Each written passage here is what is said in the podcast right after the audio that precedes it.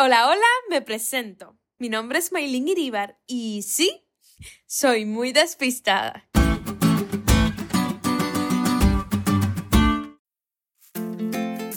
Hace algún tiempo salí a imprimir un trabajo de la escuela. Tenía que entregarlo la semana siguiente, así que necesitaba terminarlo lo más pronto posible.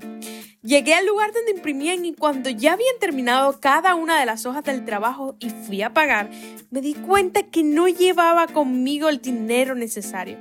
A esa hora quería que la tierra me tragara.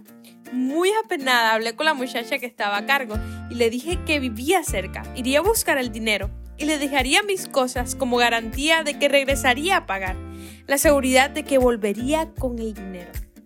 Algo parecido nos dice la lección señalando que el nuevo pacto tiene un mejor mediador.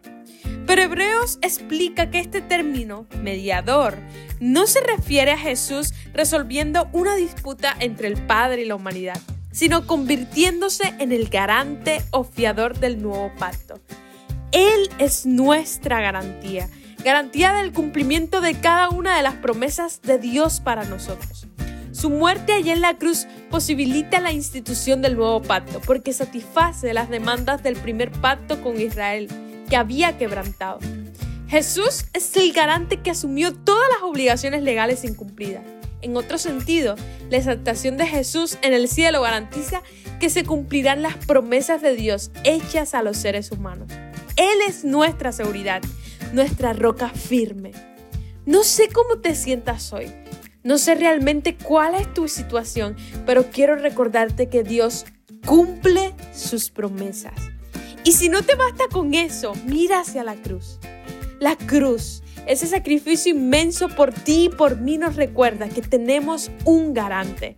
Aquel que lo dio todo por ti es tu garantía, tu seguridad.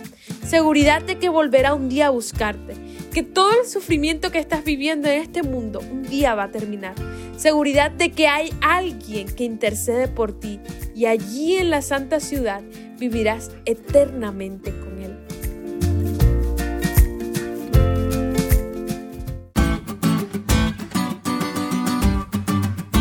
¿Te diste cuenta de lo cool que estuvo la lección hoy? No te olvides de estudiarla y compartir este podcast con todos tus amigos.